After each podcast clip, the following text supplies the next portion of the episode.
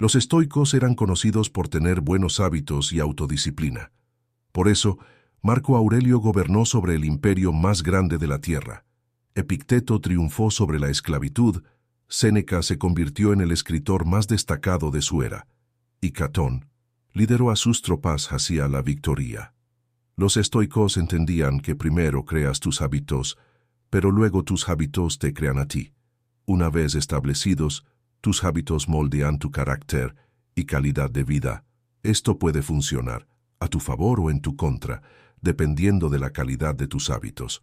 Como dijo Séneca, las personas son tacañas al cuidar su propiedad personal, pero en cuanto se trata de malgastar el tiempo, son derrochadoras con la única cosa en la que es correcto ser tacano. La verdad es que como gastas tu tiempo es como gastas tu vida. Entonces, si deseas tener el control de tu vida, toma el control de tu tiempo. Los estoicos eran muy intencionales con su tiempo, ya que comprendían el valor del tiempo. Entendían que siempre puedes ganar más dinero, pero nunca puedes ganar más tiempo. Una vez que un día se ha ido, se ha ido para siempre. Aristóteles dijo, somos lo que hacemos repetidamente. La excelencia no es un acto, sino un hábito. Nuestros pequeños hábitos que construimos a diario nos llevan al nivel de excelencia. No es un logro de una sola vez que obtienes de la noche a la mañana, sino un proceso de toda la vida. El estoicismo ha sido una de las prácticas más difíciles en la historia humana, porque aquí necesitas un control completo sobre tu mente. Pero aprendamos algunos hábitos estoicos sencillos que cualquiera puede aplicar para aumentar tus niveles de productividad.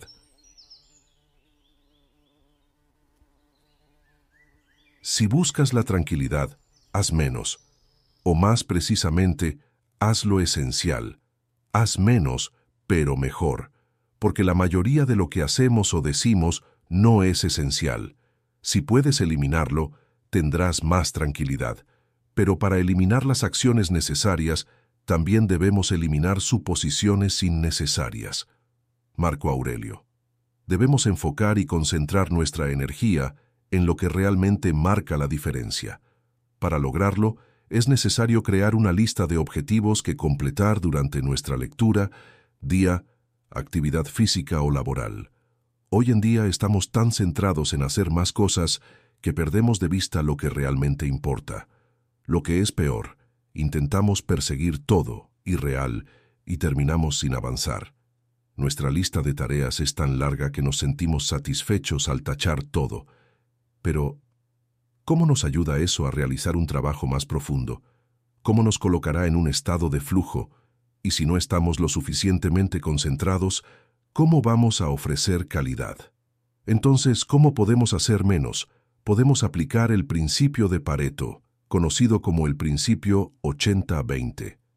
El objetivo es dedicar energía a las dos, tres tareas más importantes que probablemente nos proporcionarán mayores rendimientos.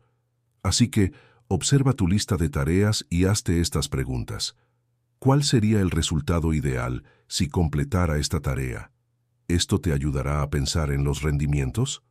¿Cómo puedo automatizar esta tarea ayudándote a enfocar tu energía en cosas que realmente requieren tu esfuerzo, dejando el resto a las computadoras? ¿Cómo beneficiará esta tarea a mí o a otra persona? Ayudándote a eliminar las cosas que no beneficiarán a nadie. Realizar más tareas está bien, pero es probable que la calidad de tu trabajo sea deficiente. En su lugar, reconoce que tenemos una atención limitada y enfócate en identificar las dos o tres tareas más importantes del día, dedicando toda tu atención a completarlas. Muchos pasan sus días haciendo cosas de poco valor, vagando sin un propósito claro, realizando tareas que parecen fáciles sin pensar demasiado. Por ejemplo, perder el tiempo en redes sociales, navegar interminablemente por el catálogo de Netflix o buscar el video perfecto en YouTube durante horas, o embarcarse en estudios sin tener claro a dónde los llevarán.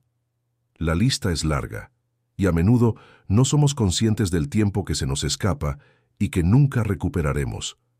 Tu tiempo es el recurso más valioso que posees.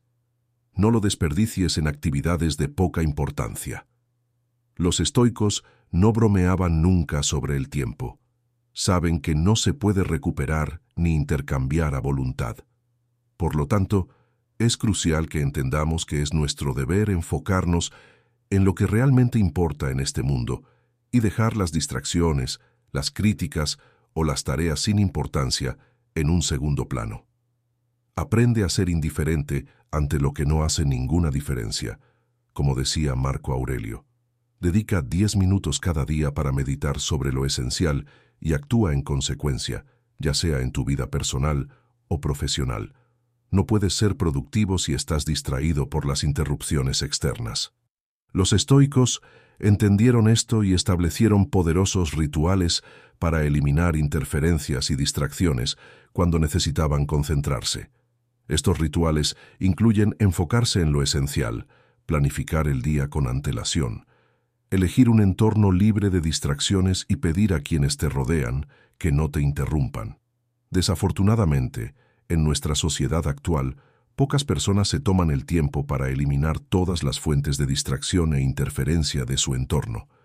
No es de extrañar que hayamos observado una disminución en la productividad en la población en los últimos años. Por ejemplo, la duración promedio de la atención de un ser humano se estimaba en 12 segundos en la década de 2000. Sin embargo, 15 años después, un estudio llamado Capacidad de Atención, realizado por Microsoft en la población canadiense, mostró que la capacidad de atención de un ser humano había disminuido a 8 segundos. En comparación, los peces dorados pueden mantener su atención en un objeto durante 9 segundos.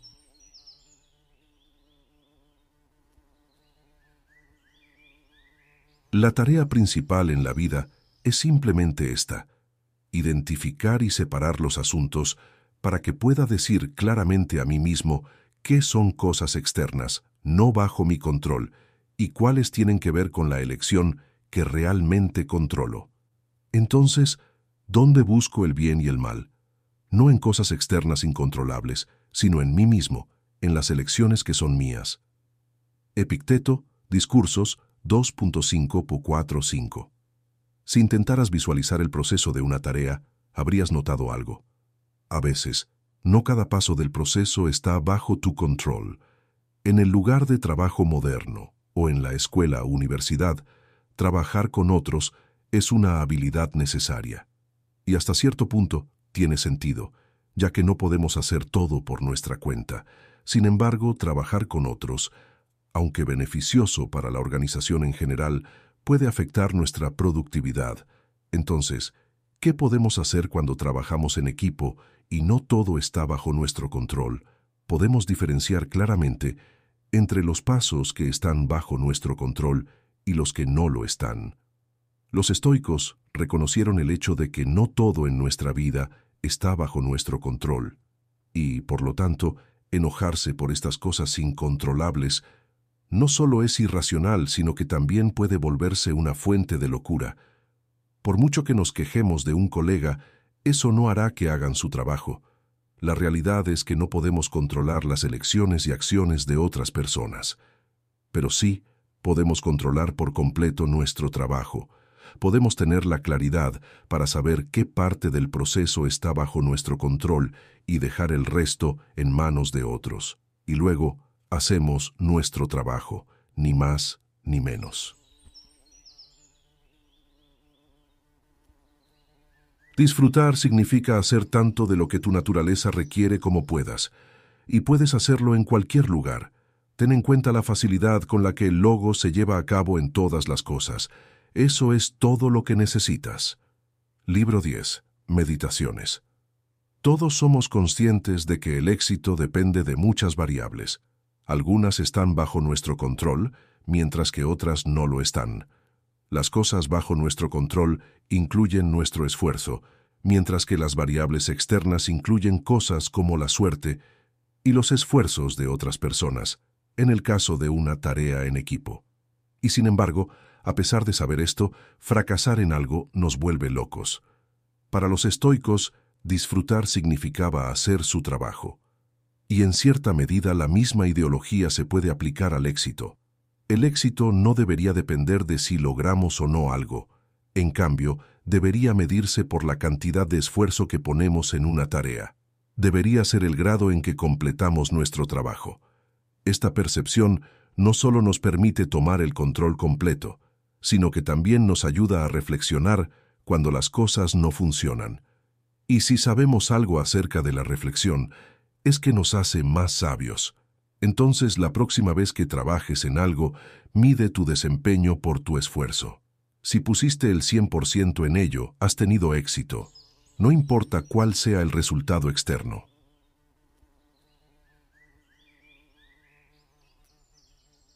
Todo está entrelazado y la red es sagrada. Ninguna de sus partes está desconectada. Juntas componen el mundo. Marco Aurelio, libro 7, Meditaciones. Tengo una relación con otras partes, así que no tengo derecho como un todo a quejarme de lo que se me asigna por el conjunto. Porque lo que beneficia al todo no puede perjudicar a las partes, y el todo no hace nada que no le beneficie.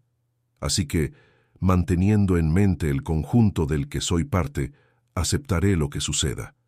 No haré nada egoísta, sino que apuntaré en cambio a unirme a ellos, a dirigir cada una de mis acciones hacia lo que beneficia a todos nosotros y evitar lo que no lo hace. Si hago eso, mi vida debería transcurrir sin problemas. Marco Aurelio, libro 10, Meditaciones. Cuando comenzamos a trabajar en algo con demasiada frecuencia, fallamos en pensar claramente en el proceso. Simplemente comenzamos con expectativas poco realistas. Y esta falta de claridad lleva a la procrastinación. Eso es una receta para el fracaso. Aplicar el logos, lógica, a las tareas que realizamos significa descomponer sistemáticamente cada tarea en pasos individuales, desde el principio hasta el final. Visualizar el proceso. Esto nos ayudará a notar claramente cómo las tareas se mueven de una etapa a otra y si hay cuelos de botella visibles en el proceso. Este ejercicio nos permite ver los pasos individuales necesarios, dándonos una idea más realista de lo que podemos lograr hoy con un 100% de enfoque. Los mapas mentales son herramientas útiles que pueden ayudarnos a descomponer el proceso y ver claramente los pasos necesarios para llevar a cabo una tarea. Entonces descompón las tres tareas más importantes que planeas realizar durante el día. Pregúntate cuál es el resultado previsto y enumera el proceso paso a paso. Luego, concéntrate en un paso a la vez con atención completa. Eso es una receta para el trabajo profundo. Además, una vez que descompongas algo en sus partes individuales, notarás que cada paso es importante. En realidad, el trabajo no tiene una naturaleza. No hay trabajo pesado. Cada paso tiene un propósito que conduce a algo más grande.